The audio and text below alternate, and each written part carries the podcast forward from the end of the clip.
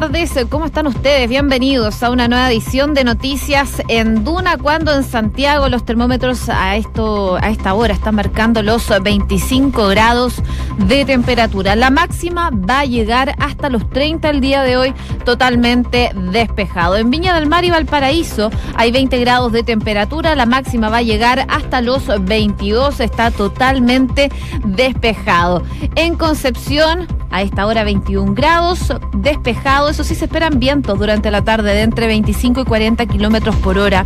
Y en Puerto Montt, donde nos pueden escuchar en el 99.7, los termómetros están ah, marcando los 15 grados de temperatura.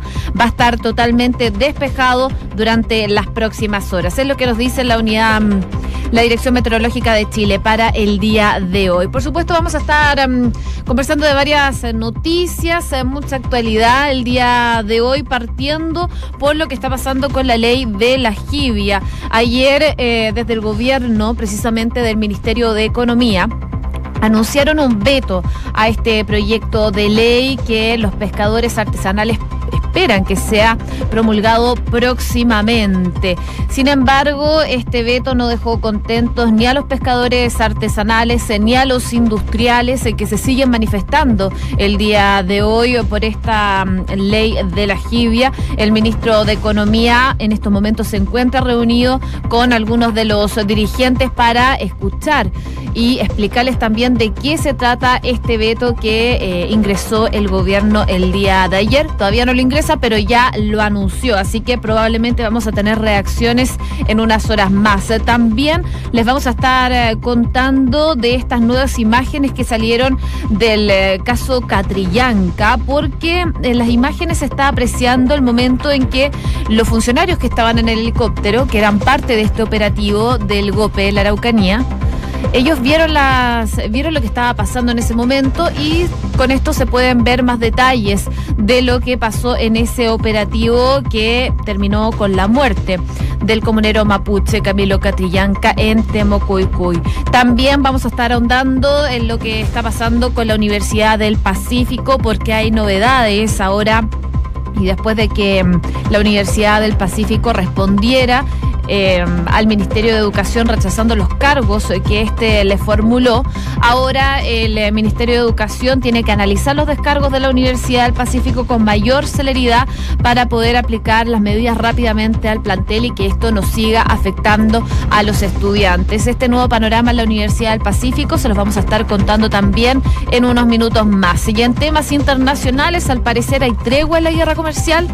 Al parecer, siguen las negociaciones, pero podría ser eh, que salga esta banderita blanca entre esta disputa que mantiene tanto Estados Unidos con China. Y hay noticias que vienen desde Colombia de último minuto porque al menos ocho personas han muerto por una explosión de un vehículo en una escuela de policía de Colombia. Las autoridades siguen investigando qué pasó en este caso. Una con cuatro minutos, revisamos las principales noticias nacionales en la voz de Enrique Llave.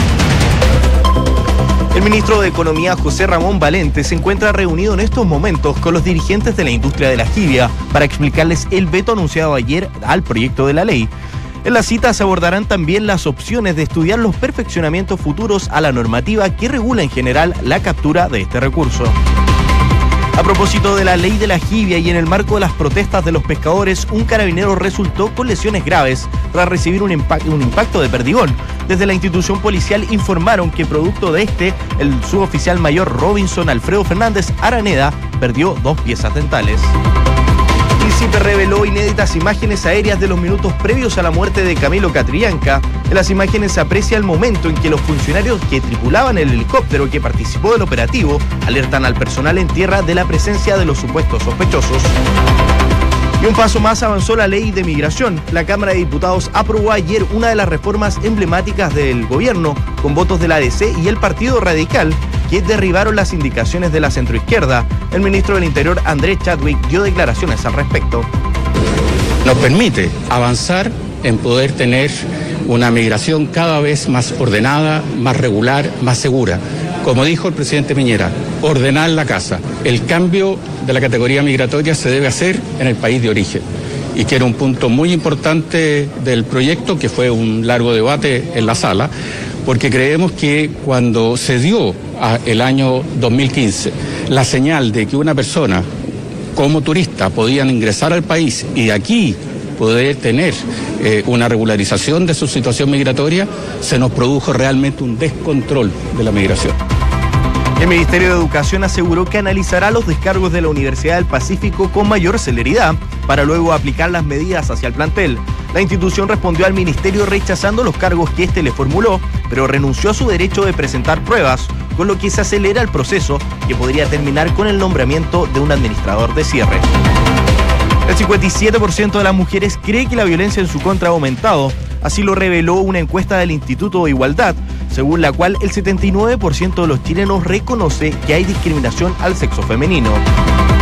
Y el ex jefe de delitos sexuales del Ministerio Público, quien fue removido por acoso, se querelló contra el fiscal nacional Jorge Abbott. Luis Torres presentó además el recurso legal contra otros funcionarios de la Fiscalía, a quienes acusa de no respetar las más mínimas normas del debido proceso. Una con seis minutos, vamos al detalle de las informaciones y partimos con la llamada ley de la jibia, porque a eso de las 12 del día comenzó una reunión entre el ministro de Economía, José Ramón Valente, el subsecretario de Pesca, Eduardo Riquelme, y los eh, dirigentes nacionales eh, y trabajadores de la industria de la jibia Em, que están a cargo de estos procesos. Según lo que ha trascendido, el objetivo de esta cita eh, que se está realizando en la sede em, en Santiago del Servicio Nacional de Pesca y Agricultura es explicarle más bien el contenido del veto presidencial aditivo que anunció el día de ayer el ministro Valente y anotar las nuevas inquietudes de los diversos sectores.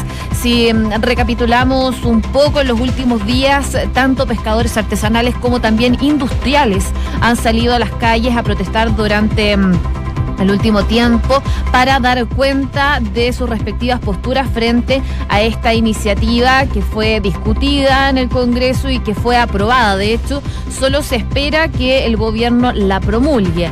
Pero por un lado, los pescadores artesanales están buscando que el gobierno respete tal y como está la ley, que ya se aprobó, de hecho solo queda la promulgación, mientras que los segundos, los industriales y los pescadores industriales, presionan al Ejecutivo para que esta ley que fue aprobada se modifique. Sin embargo, la decisión dada a conocer por el ministro Valente del día de ayer no dejó conforme a ninguno de los dos grupos y en ese sentido el presidente de la Sociedad Nacional de Pesca explicó que mm, el cerco, eh, que era parte del veto que ingresó el, eh, el, gobierno, que se incluía los cercos para poder extraer eh, la jibia, es una técnica inviable, dice, para el sector industrial por el tipo de nave requerida para usar esta técnica, ya que solo puede operar algunas épocas del año y no deja mm, apta a la jibia para el consumo humano.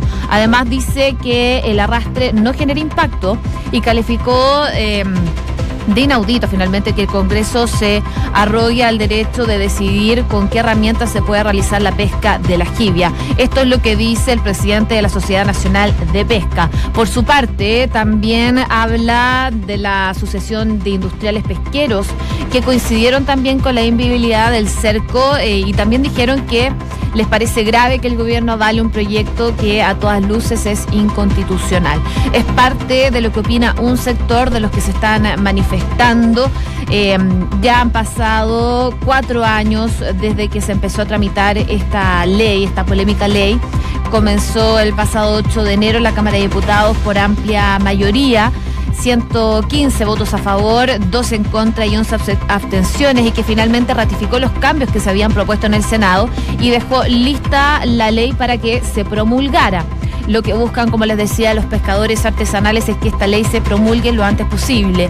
Pero eh, esto también ha generado disturbios y manifestaciones por parte del otro lado, de los pescadores industriales. Ahora entonces, como les decía, esta reunión entre el ministro de Economía, el subsecretario de Pesca y los grupos dirigentes eh, es eh, calmar los ánimos. Van a hacer una invitación a la Mesa Nacional. Giviera para constituir una mesa de trabajo y poder también estudiar los perfeccionamientos futuros a la norma que regula en general la captura de la jibia. Ayer eh, el gobierno anunció que no objetará la eliminación del arrastre como método de la pesca de la jibia. Asimismo anunció un veto presidencial para poder incorporar además de la línea de mano o potera el cerco como arte de pesca para ser utilizado tanto por el sector artesanal como también por el industrial, pero no van a hacer modificaciones a la prohibición del uso de arrastre para eh, poder tener las jibias. Eh, lo que dijo el ministro de Economía, José Ramón Valente, el día de ayer, es que de esta forma se van a cautelar los intereses de los trabajadores de ambos sectores y así aseguran la captura y la producción sustentable de este recurso. Sin embargo, este anuncio, como les decía, no dejó a nadie conforme tanto que los pescadores artesanales como los industriales se manifestaron durante esta mañana en contra del veto aditivo que propuso el gobierno del presidente Sebastián Piñera para de alguna forma calmar los ánimos por esta mm, denominada ley de la jibia.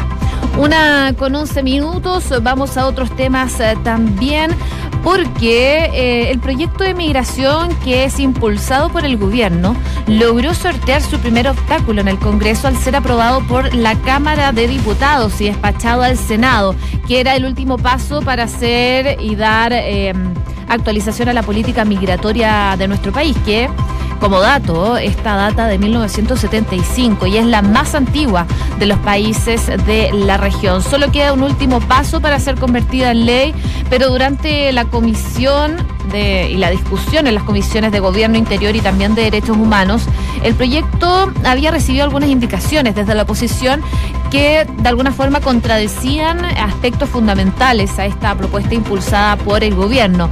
Principal esto em, enfocado a lo referido a los tres puntos relacionados a cambios de categoría migratoria y a principio de no devolución.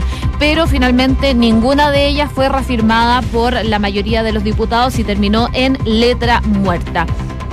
Uno de los puntos más debatidos fue la categoría migratoria por los diputados de oposición. La propuesta del gobierno en el artículo 56 pretende impedir que quienes entran a Chile como turistas puedan optar a una calidad migratoria distinta con tal de residir en el país de forma permanente. La propuesta fue aprobada por la sala desechando las intenciones de un grupo de diputados por impedir esta restricción con el interés contrario de fomentarlo, como propuso la diputada Carmen Hertz en la discusión de este proyecto en la Comisión de Derechos Humanos.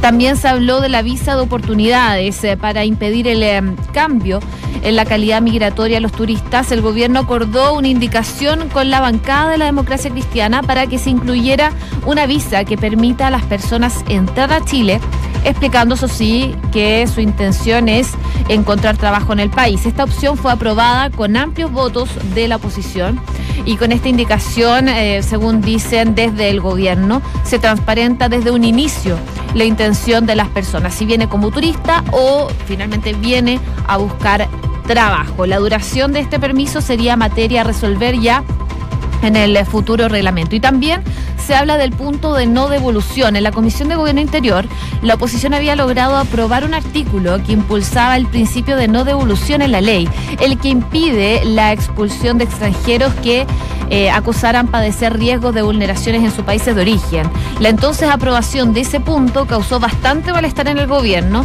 al decir que iba en contra de una migración responsable. Y ante esto el Ejecutivo insistió en eliminarla, algo que logró ya en la sala el día de ayer. Son parte de los principales puntos que se discutieron en la Cámara de Diputados. Ahora la iniciativa va a tener que verse en el Senado y si logra mm, aprobar este paso se convertiría entonces en ley. Vamos a ver qué pasa con el eh, proyecto de migración que ya por lo menos pasó su primera prueba legislativa, pero en este caso del proyecto de migraciones el gobierno logró salir bastante bien gracias a la democracia cristiana que lo favoreció con algunos votos en esta instancia.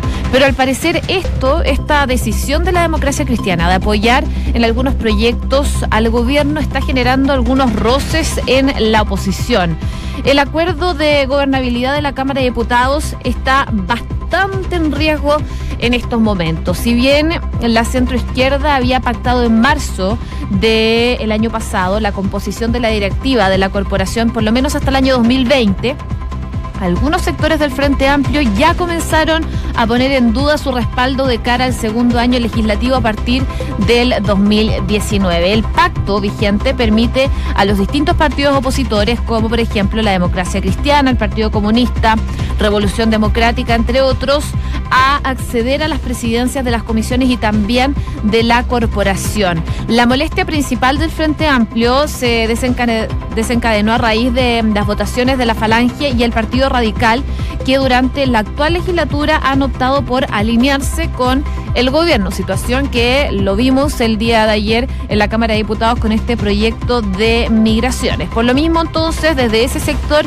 han puesto en duda su respaldo a Gabriel Silver, al diputado Gabriel Silver, para poder presidir la Cámara a partir de marzo y hasta marzo del año 2020. De hecho, ayer el diputado mm, Giorgio Jackson de Revolución Democrática le notificó formalmente a Silver que están revisando este acuerdo administrativo de gobernabilidad de la Cámara de Diputados. Y ante este escenario, el día de hoy se está desarrollando una reunión que es clave entre los jefes de las bancadas de los partidos de oposición para resolver la crisis que pone en juego entonces este dominio de la administración de la Cámara en la próxima legislatura. Al parecer, eh, Silver corre riesgo de poder presidir la Cámara de Diputados, situación que se veía bastante concreta. De hecho, el fin de semana el diputado Silver daba una entrevista de lo que iba a ser eh, su futuro como presidente eh, de la Cámara de Diputados, pero se ve un poco nuboso el panorama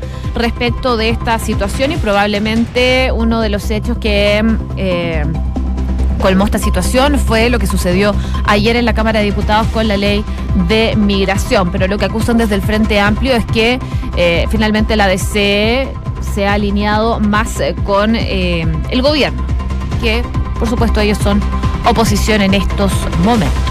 Una con 17 minutos, revisamos noticias del mundo en la voz de Enrique Llavar.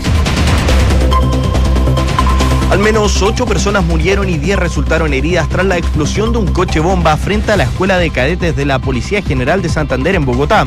Las autoridades en la capital del país tratan de establecer quiénes son los responsables de este atentado. Y China enviará a Estados Unidos a su máxima autoridad económica para sellar una tregua en el marco de la guerra comercial. El viceministro Liu He viajará a Washington el 30 y el 31 de enero para participar de reuniones en las que se busca poner fin a la costosa escalada arancelaria protagonizada por ambos países. El Parlamento británico votará el plan alternativo del Brexit el próximo 29 de enero, así anunció hoy la líder conservadora de la Cámara de los Comunes, Andrea Litson. La dirigente además comunicó que la primera ministra británica, Theresa May, acudirá al Parlamento el próximo lunes 21 de enero para dar a conocer los próximos pasos del gobierno respecto al Brexit y presentará una moción que será debatida y votada el 29 de enero. Mauricio Macri y Jair Bolsonaro incrementaron la presión sobre Nicolás Maduro al respaldar a la Asamblea Nacional. El argentino condenó la dictadura venezolana al comparecer junto a Bolsonaro, quien fue mucho menos contundente. Y dictaron presión preventiva a los policías que detuvieron a Juan Guaidó en Venezuela por abuso de funciones. Se lo acusa también por la presunta comisión de los delitos de privación ilegítima de libertad y asociación para delinquir, según un comunicado de prensa emitido por el Tribunal Supremo de Justicia venezolano. Una con 19 minutos. Em, nos vamos al ámbito internacional con noticias de último minuto, porque em, la explosión de un autobomba en la Escuela de Policía General Santander de Bogotá ha dejado el día de hoy al menos ocho personas muertas y a una treintena también de heridos. Este atentado, que ya fue confirmado por el alcalde de la capital colombiana, se ha producido en el interior de la escuela de cadetes en el sur de la ciudad.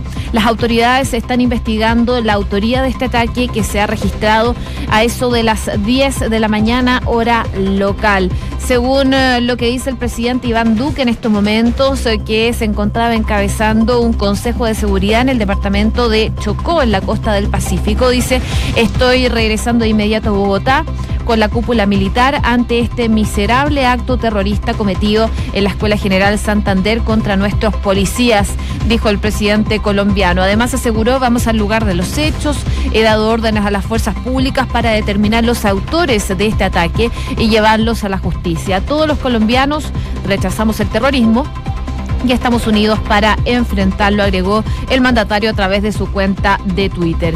Bogotá, que está golpeada por décadas de violencia durante el conflicto armado con las FARC, ha sufrido una treintena de atentados con explosivos. El último ataque con víctimas mortales se remonta ya a mm, el 2017 y se produjo en el centro comercial andino, en el norte de la capital. En ese, en ese instante murieron eh, más o menos eh, tres personas. Eh, las fuerzas de seguridad investigan ahora qué grupo tiene la capacidad y la estructura también para poder perpetrar este atentado de estas características y de esta magnitud.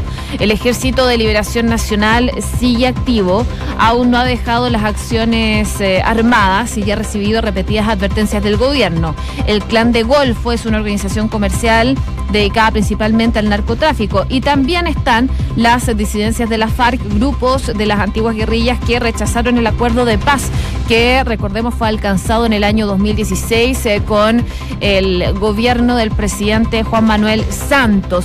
Se habla de esas guerrillas activas en estos momentos en Colombia y que por supuesto eh, sin tener una persona o un grupo que se haya adjudicado este atentado en Colombia, eh, por supuesto, uno recuerda estas guerrillas activas que han generado malestares y atentados también en ese país. Es muy preocupante lo que está pasando en Colombia, esta explosión de una autobomba en la escuela de la policía deja al menos ocho muertos. Según les contaba y según las declaraciones del eh, presidente Iván Duque, él ha dado órdenes ya a las fuerzas públicas para poder determinar a los autores de este ataque y llevarlos a la justicia.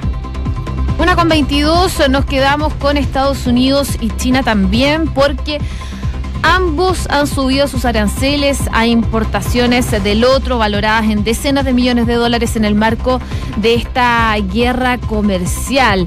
Uno decía que Beijing roba o presiona a las empresas que quieren asentar su mercado para que entregue tecnología y así se han generado esta ola, esta escalada de conflictos entre Estados Unidos y China. Y en el marco de este contexto, el máximo responsable económico de China, el viceprimer ministro Lu Jie, viajará a Washington el 30 y el 31 de enero para poder participar de conversaciones que están buscando encontrar el final a esta costosa guerra comercial.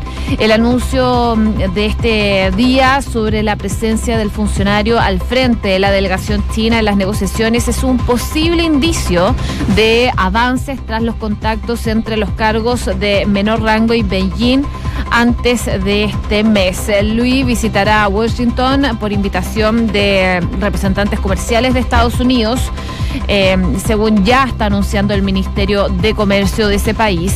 Esto sugiere que también la autoridad representante comercial de Estados Unidos podría participar em, un paso que sigue, em, es lo que han dicho ya fuentes de gobierno, podrían juntarse estas dos autoridades, mientras que el presidente Donald Trump también está presionando a China para que dé marcha atrás eh, en otros planes, incluyendo el programa Made in China 2025, eh, que contempla la creación de empleos estatales a líderes mundiales en robótica y otros campos. Es lo que se está viendo en estos momentos en cuanto a una posible tregua en esta guerra comercial. Vamos a estar muy atentos a qué sale de estas reuniones. Una con 24, revisamos noticias del deporte. Piloto chileno Francisco Chaleco López se coronó campeón del Rally Dakar 2019 en la categoría Side by Side al terminar en el tercer puesto de la última etapa, ganada por el brasileño Reinaldo Varela y que unió la localidad de Pisco con Lima. El Nacional conquistó de esta manera su primer título en la competencia durante su estreno Los Boogies, tras varias oportunidades como piloto de motocicletas. Y hoy la selección chilena sub-20 vivirá su primer duelo en el sudamericano de la categoría ante Bolivia en el estadio El Teniente de Rancagua. El encuentro está programado a las 19.30 horas, hora local. Colo Colo se sigue armando de cara a la temporada 2019 y uno de los nombres que nuevamente aparece en carpeta es el de Matías Fernández. El tema es que el deseo del cacique se ve complicado porque el volante estaría muy cerca de ir a la Major League Soccer de Estados Unidos, específicamente al Fútbol Club Cincinnati,